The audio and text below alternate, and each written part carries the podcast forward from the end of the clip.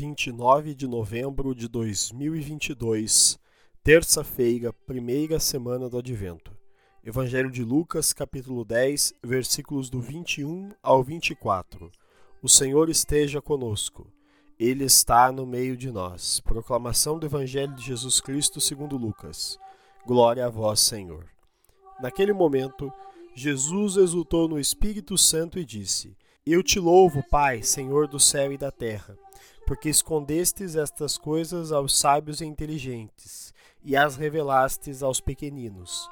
Sim, Pai, porque assim foi do seu agrado. Tudo me foi entregue pelo meu Pai. Ninguém conhece quem é o Filho a não ser o Pai. Ninguém conhece quem é o Pai a não ser o Filho e aquele a quem o Filho quiser revelar. Jesus voltou-se para os discípulos e disse-lhes em particular: Felizes os olhos que veem o que vós vedes.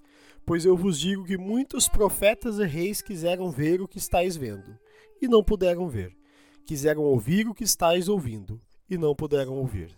Palavra da salvação. Glória a vós, Senhor. Pelas palavras do Santo Evangelho sejam perdoados os nossos pecados. Amém. Queridos irmãos e irmãs, façamos uma brevíssima reflexão sobre o Evangelho de hoje. Hoje, no Evangelho, vemos um claro momento de relação entre a Trindade, Pai, Filho e Espírito Santo.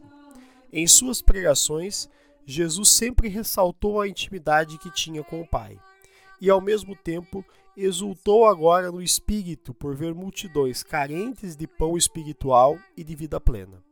O povo que buscava Jesus não eram os doutores da lei, mas o povo marginalizado, oprimido. Estes são os pequeninos referenciados na leitura.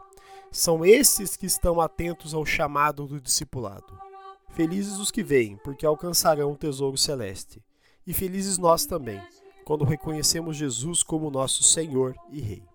O Evangelho de hoje desperta para nós uma questão: Tenho me feito pequeno para acolher o reino de Deus? Com essa questão no nosso coração e no nosso intelecto, façamos nossa oração.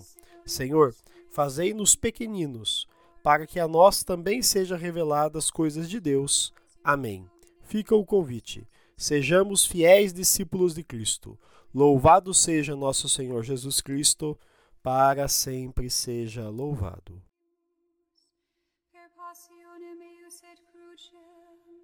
Ad resurrectionis gloriam perduco amor, per